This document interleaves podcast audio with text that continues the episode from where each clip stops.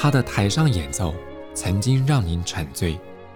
而他的台下人生更会让您感动。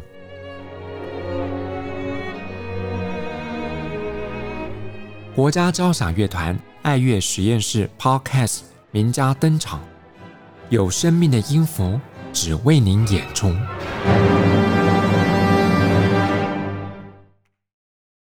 欢迎收听国家交响乐团 Podcast 节目，我是邢子清。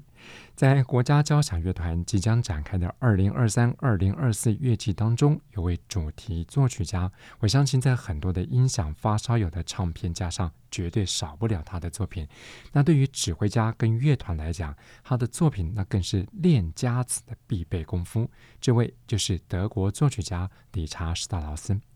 在今天节目当中，我们特别邀访到资深媒体人，还有音乐工作者吴嘉恒老师，带着各位来温故知新。理查·史特劳斯，江老师你好。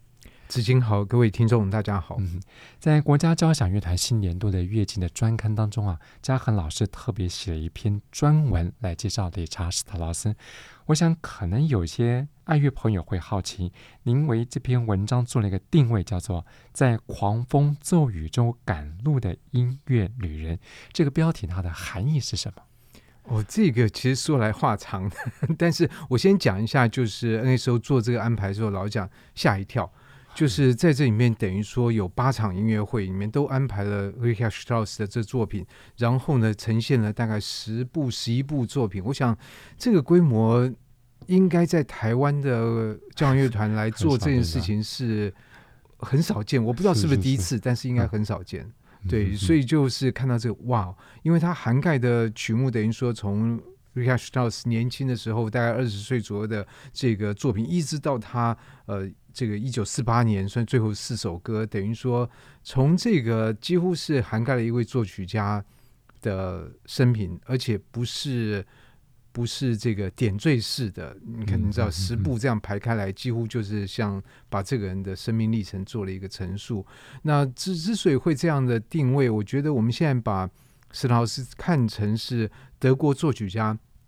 我觉得对了一半也，也也也有一半不对。原因是因为他在一八六四年出生的时候，其实那时候还没有一个地方叫做德国。那他是慕尼黑，他是巴伐利亚。那这个地方我们也知道，其实，在德国还没有统一之前，其实不管是东边的萨克森、北边的普鲁士、南边的巴伐利亚，这都比较大的这个政治实体。那当然，在那个状况底下，德国还没有统一。那最后这个统一其实是由普鲁士所完成的。那巴伐利亚就并入了这个新成立的德国，但是这个德国我们知道，在这整个从从十九世纪到二十世纪，它是一个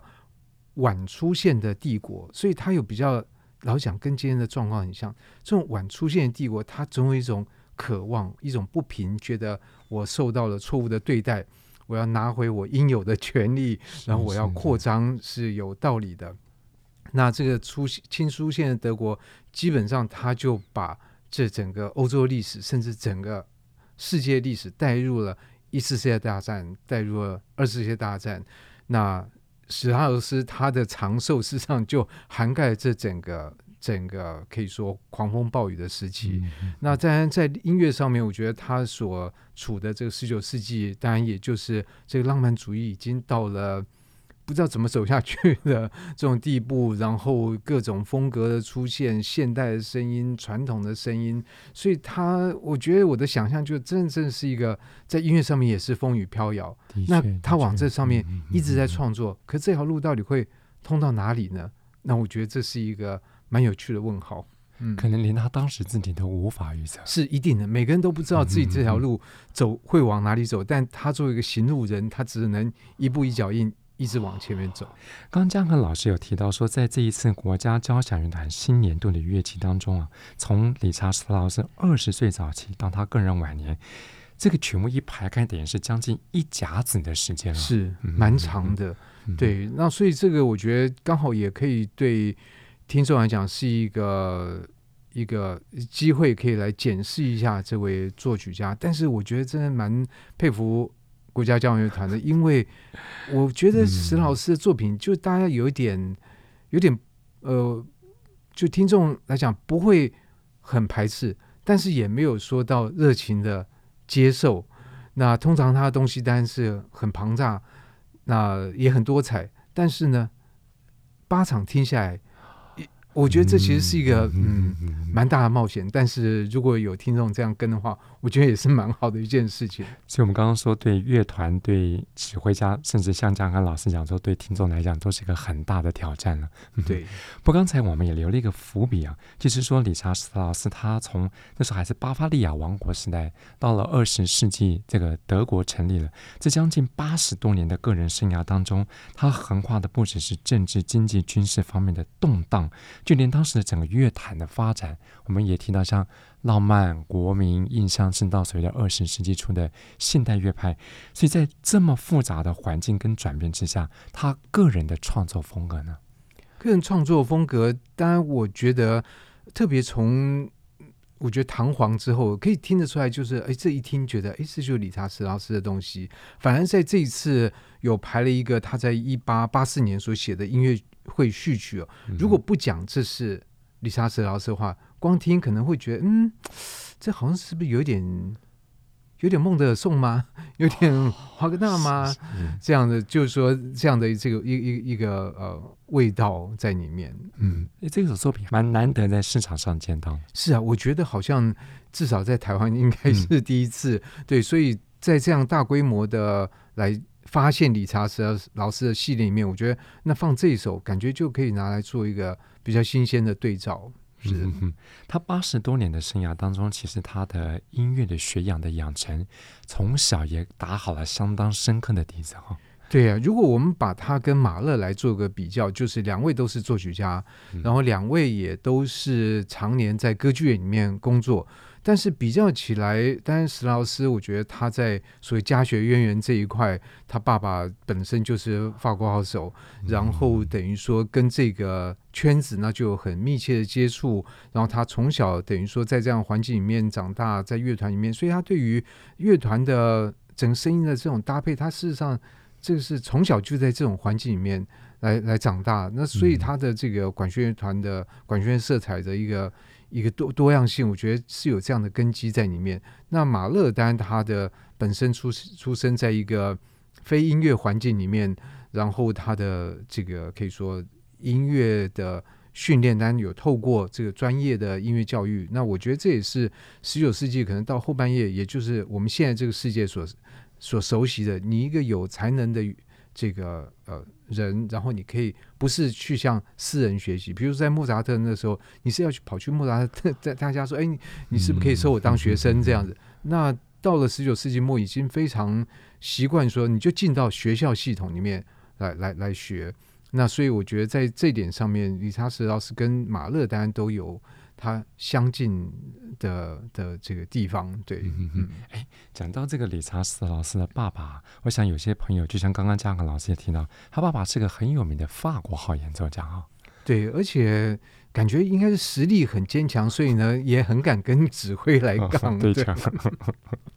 对，所以我觉得这也就是会留下另外一个，你说佳话也好，但是我觉得从这上面你可以看到，比如说呃，他这个。他的爸爸当然是比较属于拥抱传统的这这一派，嗯、可是这样一个儿子，他在这个音乐里面世世界里面闯荡，他总有一点要反叛他的爸爸嘛，对不对？他要来拥拥抱更新的这个风格，而在这里面，作为他爸爸的这个死对头的 Hans von Bülow，那这个，所以我觉得那是一个很甜蜜的复仇，就是 Hans von Bülow，就是。我要向我的仇人报复的话，如果我们先说他把理查德老师爸爸当成一个仇人的话，那我对他的儿子好，把他拉到我这边，这是一个。最甜美的报复，甜美的复仇。哎，讲到这个史特劳斯哈，也讲到父子的关系。在十九世纪有两个很有名的史特劳斯的父子，一个就是您刚刚提到这个理查斯劳斯跟他的爸爸法兰兹史特劳斯。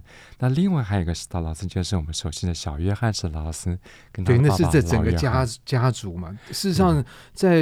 这个写圆舞曲的这个史特劳斯家族，我们也知道他爸爸并不希望儿子，嗯，这个呃。来从事这一行，但这个原因在第一个是觉得可能做音乐太辛苦了，那但是这个儿子觉得我就是要做音音乐，那甚至另外另起炉灶跟爸爸打对台，所以这不知道是不是爸爸不希望儿子来抢自己的饭碗嘛，嗯、但这是闲话，是。是是是，嗯、哇，所以两个不同的斯特劳斯，不同的斯特劳斯的爸爸对孩子的音乐教育或是音乐事业的支持态度是截然不同。嗯，对，但是我觉得在这个两个石老师中间，其实我们可以看到，呃，石老师写这么多的圆舞曲哦，但我相信就一个一般听众的经验，我们如果去听石老师家族所写的圆舞曲，我们大概听了十首之后，会觉得每首都。差不多，对对对，对。那什么去区分它？就是标题，对。所以这标题这件事情会带给人不同的想象。如果说我们今天听到这首标题是闪电，我们可能听的时候就会把它跟闪电。但是如果说它换成一个标题说马车，说不定我们的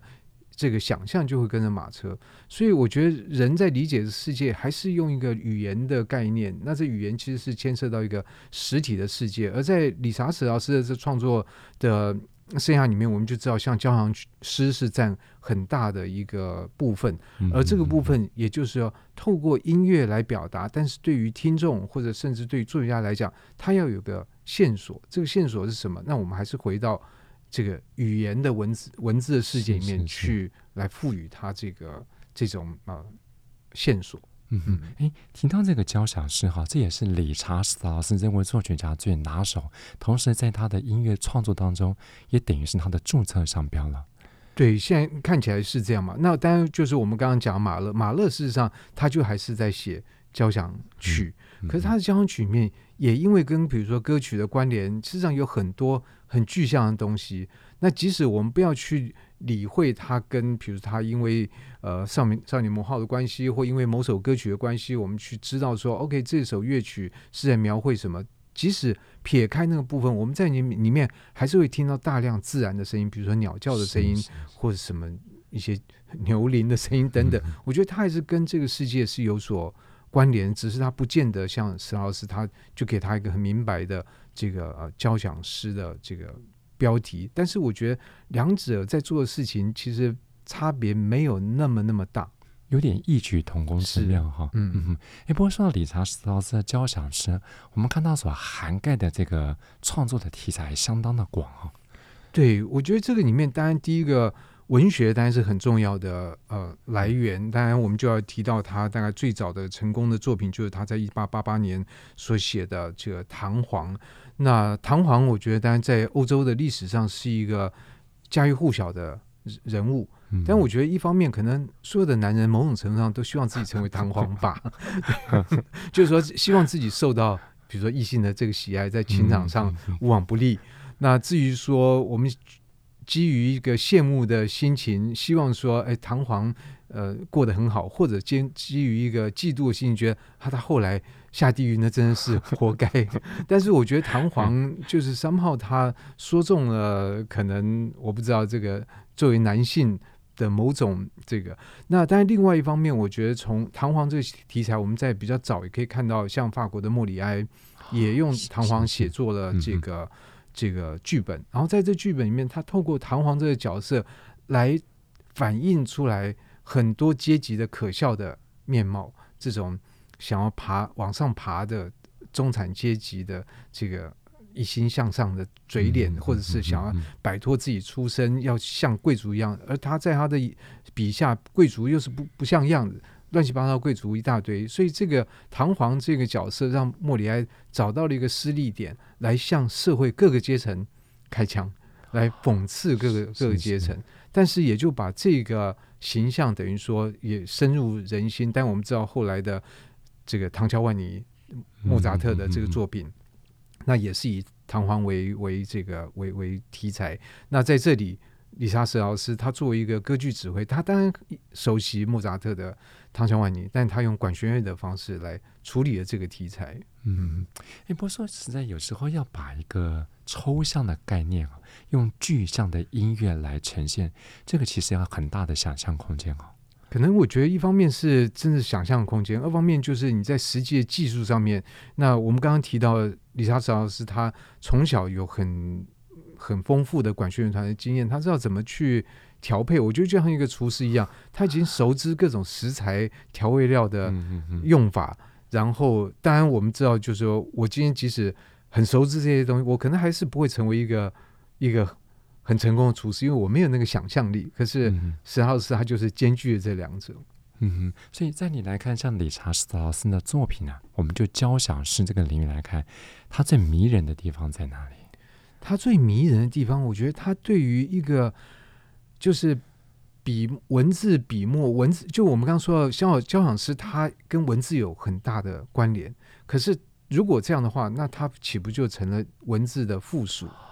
但是他可以用交响诗写出那个文字语言穷尽了之后的这种境界，就从一个我觉得就可以看出来他的这个天才。我们可以看到他在一八八八年也是在这个时候，等于说二十几岁，他写了《死与变容》。那这变《死与变容》，当然他有他的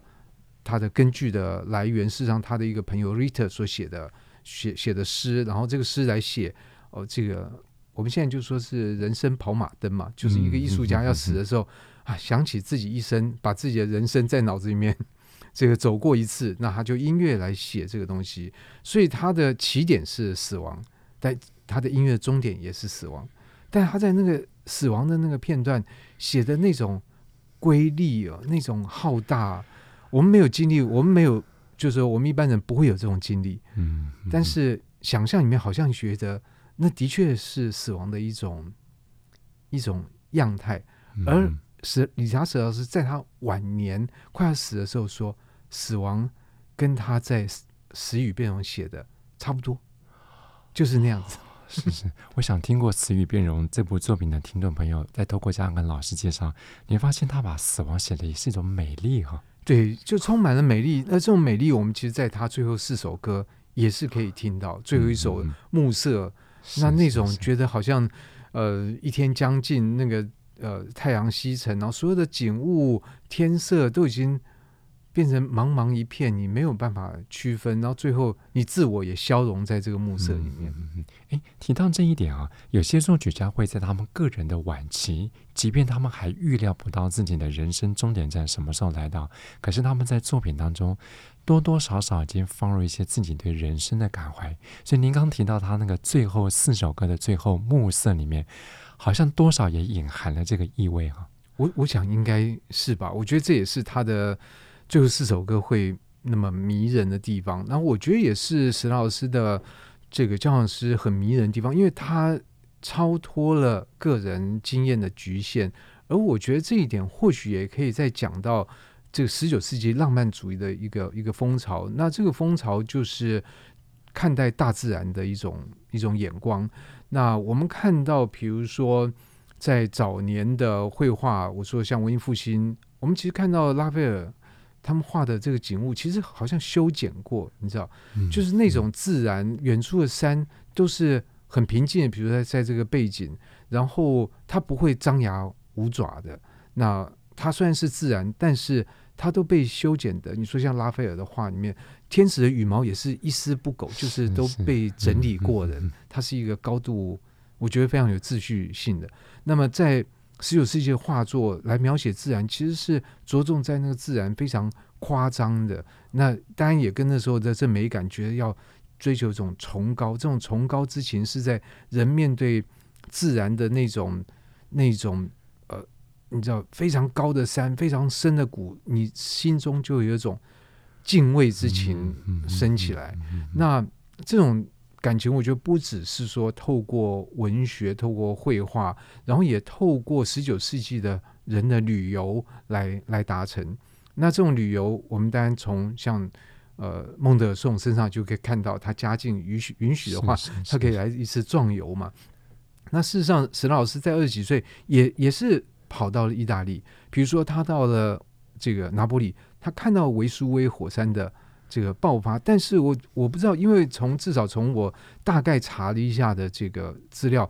他在去维苏威呃拿波里的时候，应该并不是一个主要的爆发，可是即使是这样，他可能还是感受到那种自然的，就你知道。冒着烟的这个火山，而维苏威火山，我看了一下，主要爆发在十九世纪，大概就有七八次。所以意思是说，这个这个火山大概十年 就会来给你喷发一次。那这个就会让让欧洲人，就是说，对于这个大自然的这种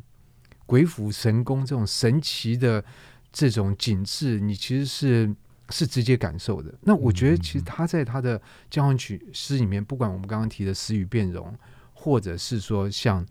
唐吉诃德这种，你知道这种大的这种 个人斗争，事实上提升到另外一个层次，那更不要讲像他的查拉图斯特拉如是说，那个开头的那已经不是在这个地球上面发生的事情了嘛。嗯，哇，这样讲起来，他的音乐这个写情写景也写意，对。嗯，所以我觉得这就这点来讲，呃，我们必须要透过他的标题才可以有个 clue，你知道？就如果说今天真的听那个查图斯特拉如是如是说的话，那我们没有这个这个线索的话，我们会会是有点茫然哈，有点茫然。当然，我觉得像库贝利克这个导演给了他 二零一二零呃零一这太空漫游，你会觉得哇，那个那个。那真的是在宇宙里面看日出的这种景象。可是史老师没有上过太空嘛？但他写出这样的音乐，哇，能够把一个尼采这么抽象的哲学又这么具象的音乐表达，其实很不容易。对，可是这一点我觉得也就会讲到，就是十九世纪其实德国的哲学是高度发展嘛。对，从在之前的康德，然后这个到十九世纪的这个，他其实那个那整个哲学体系是。呃，一方面是高度发展，二方面我觉得在这种德德文的这个知识分子、知识阶层，你要接触诗歌，也接触呃哲学，好像都是一个基本配备。那我觉得史老师他在这样的环境里面长大，他真的就是对音乐有非常深的呃接触，然后对于这些知识的这些东西，嗯，嗯嗯，那这种深度，我觉得在现在。我们这网络时代几乎是难以想象，因为我们可以看到很多人会抱怨说啊，这个字太多了，我看不下去。那这个这个，我觉得这是跟史老师那个时代那个阶层的那种人是非常遥远的。哇，所以理查·斯劳斯从小在他父亲的这个栽培之下，像您提到，他对文学甚至于哲学的多所涉略，所以这也成了他在创作时候的一个呃很重要的底蕴啊。嗯嗯嗯，对。那当然，我觉得或许也可以讲到，在这次的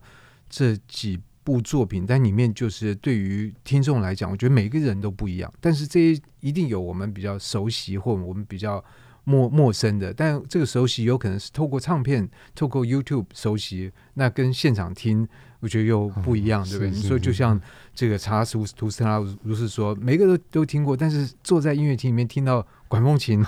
是是是 是，对这个经验，我觉得不一定会有。对对对，不过我们刚才聊到他的这个交响诗的时候啊，透过嘉恒老师介绍，我相信朋友们一定可以感受到，这个作曲家很懂得用音乐来说故事。不过，除了他的交响诗这些管弦乐创作之外，像我们打开他的这个目录创作目录里面，其实声乐作品也占了相当高的比例。一方面，他太太是歌手，然后他的工作这个也跟。这个歌剧有很大的关联。那当然，我觉得在这一次的这个呃机场里面，歌剧基本上不是主要的重点所在。虽然有《玫瑰骑士》的这个这个作品在里面，但是我觉得这样也好，就是 focus 在他的他的器乐上面，整个来呈现，我觉得对乐团也会比较。比较单纯一点，会不会？嗯嗯、这个我猜测了。嗯嗯。哎，刚刚嘉恒老师提到这个《玫瑰骑士》啊，我相信是很多这个呃喜欢歌剧的朋友们非常期待的。甚至过去在文献当中也看到有些乐评家说，理查·史特劳斯用他的《玫瑰骑士》为所谓的浪漫主义画下了一个句点啊。对，我觉得这个很有趣，因为呃，我们从传记上面也可以看到。理查·史特劳斯他生在一个一八六零年代的这个人，而在这个时候的这个十九世纪，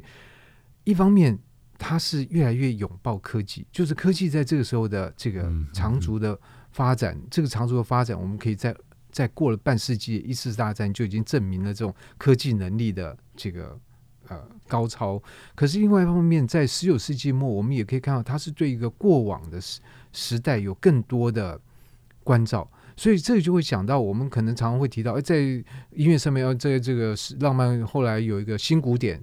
就是对过往，比如巴洛克或更早。可是新古典不是突然跑来的，它这个脉络在底下是有铺陈的。这个铺陈也就是会反映到十九世纪，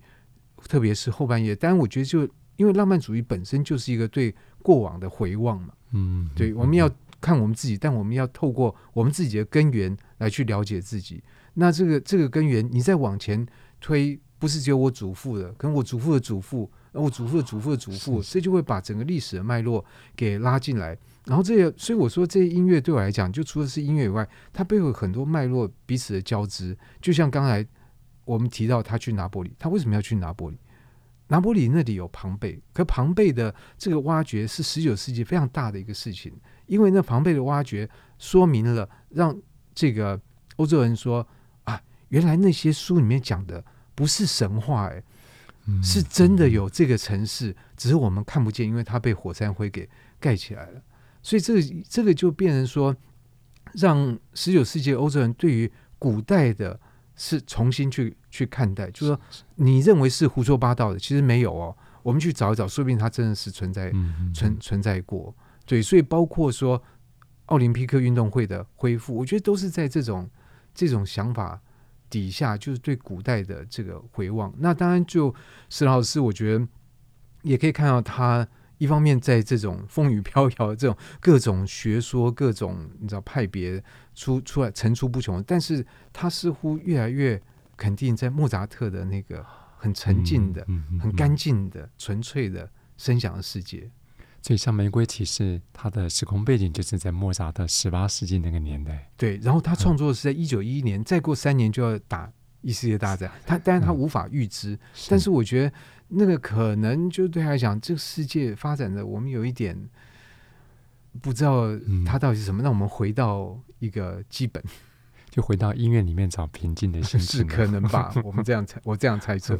嗯，不过说起他的歌剧创作，除了这次国家交响乐团在二零二三、二零二四乐季当中要演出的《玫瑰骑士》之外，我想在《玫瑰骑士》之前，呃，很多朋友们熟悉的还包括像是他的。莎乐美，还有艾勒克特拉，这些都分别从圣经，还有从这个希腊文学取材。我想理查史特劳斯在这些方面涉猎应该也是相当的深啊。对，那其实我记得在专辑上面看过史老师说过一句话，他说他是德国裔的希腊人。就他是他自称自己，对他自己认为可能他自己跟那个古代的世界的这种，所以他只是刚好国籍上面是他是讲德文的，但是他可能在心理状态底下，他更接近这个这个希腊希腊的世界。但这个到底是什什么样的含义？我觉得呃还是要回到他的作品里面去看。而且我觉得即使他很心仪这个希腊神话，但是他还是对于比如德国的这个文化传统，他还是有很多的。所以我说像这样一个大作曲家，他的。养分跟脉络不会是只有一种的，一定是各种叠加进来的。是是是，所以有时候看理查史特劳斯的歌剧作品，我相信多多少少也可以领略到他个人在音乐创作当中，不只是他的养成，甚至于他想透过音乐表达一些个人的这个心境。那对于很多想要入门理查史特劳斯作品的听众朋友，入门的角度，那您有什么建议的作品？呃，但第一个，我觉得入门是大家都每个门。就是这个东西到底是不是门，每个因人而异。那当然，我觉得可能说像他几首比较著名的这个，像是查拉图斯拉鲁斯说，这个有时候你不用入门，你看打开电视，你就会 听到了，对，你就自然就是会接触到。那当然，另外我觉得，如果说就这个，嗯、呃，一种深刻感觉的话，或许。可以倒着听，他的最后四首歌，我觉得是非常迷人的作品。然后 size 有时候也不会太太大。进阶的话，但我觉得这次排出来这这几首，很多都可以拿来作为进阶啊。因为你说像泰尔的这个这个恶作剧，那这个东西一牵，你又会牵到德国中世纪的一个传统，然后这样的一个一个，其实这个角色看起来是会被描述为认为像像费加洛式的人物，一种。亦正亦邪，然后喜欢这边搞搞那那一弄弄的，但是他并不是一个呃，从十九世纪下来讲，他不是一个当代人，他是一个十四世纪的传说人物，然后死在黑死病，因死黑死病而死。那我觉得这个就是说。从这东西，你就可以去牵到其他的东西。我这样讲起来，所以听理查史特劳斯的乐曲，尤其是他的交响诗，涉及的层面还不只是只有音乐。对，我们甚至还没有提到像是唐吉诃德，你这个单又可以进到跟这个唐吉诃德的这个文本来互相的来来参照。不过我最后倒是想提一下，像最后四首歌对我来讲非常妙的是，他在这四首歌里面，他选了赫塞的德国诗人，对，然后当然他也选了艾肯多夫的诗。但是赫塞，我们知道，我们现在会把赫塞跟史拉斯都是德国艺术家，一个是文学家，一个是音乐家。可是我们不要忘记，赫塞其实已经从一战那那段时间就已经自我放逐，他离开了德国，他到了瑞士，同时规划成为瑞士人。所以对于史拉斯，他是一直都在德国的这个环境里面。那如果在那段时间的话，其实那里那时候的主流看法基本上是认为。赫塞这家伙这边乱讲话，然后呢，我们批评他，他也待不下，他就跑到瑞士去了。那纳粹更不要讲，那那也是容不得这个赫塞赫塞这样的一个人。所以以史老师所处的这个环境来讲，但我们不确定他是怎么生存，但显显然他这方面也非常厉害，他可以跟纳粹保持一个关系，但不撕破脸，但是又不会让他陷于说。等到二战之后，他被盟军认为说你是助纣为虐，我们要把你送上纽伦堡。他没有他，他非常 diplomatic，他非常会在这中间那个。那所以他其实，在最后四首歌，他选择了一个其实长期不被德国文坛接受的诗人，但在战后是一个政治正确的人物，因为在战后盟军清洗 德国的意识形态，就是说，哎，那个。那些被纳粹所接纳的文人，可能他们身份有问题，或者他们作品的思想有问题，我们不要接纳。那我们拥抱谁呢？我们把赫塞迎进来啊，我们让他得这个歌德奖啊，让他得诺贝尔文学奖，他变成德国文学的战后的正确的代表。而在四八年，理查史老师用一个这么正确的诗人来写他的作品，我觉得是蛮有意思的。嗯，哇，这样有时候从音乐回到现实生活，甚至牵扯到跟政治社会有关的因素，你发现一首作品真的不简单。对，但是也可能这是我的偏见。我们也可以比较单纯的，就是回到这最后四首歌来看一个年纪已经相当老的这个呃作曲家，经过了楚维格所说的。昨日世界，那是在一次大战的之前，另外一世界，他是从那个世界来的，然后经过两次世界大战，然后在在战后，他面对他的人生，面对他的世界，写下来，可以说他对这首歌的这这个世界的告别吧。嗯。在今天节目当中，我们邀访到音乐媒体人，还有文字工作者吴家恒老师。我相信透过他的带领，听众朋友都能了解到德国作曲家理查施特劳斯的台上跟台下不同的人生。您在认识这些背景之后，再来听他的音乐，我相信你会更有共鸣。我们再次谢谢嘉恒老师。好，谢谢子清。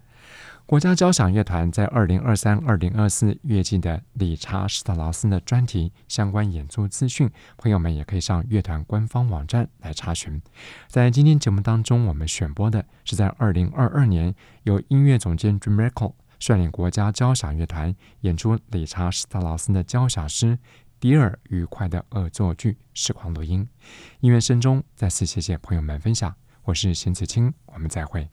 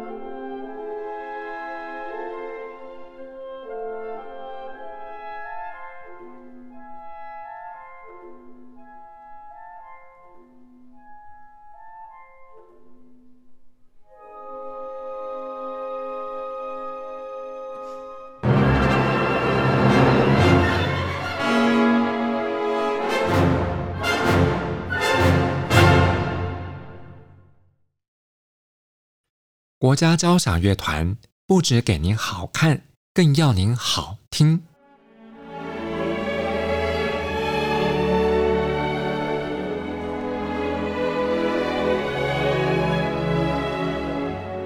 国家交响乐团独家精彩实况，原创 Podcast 节目，舒缓音乐，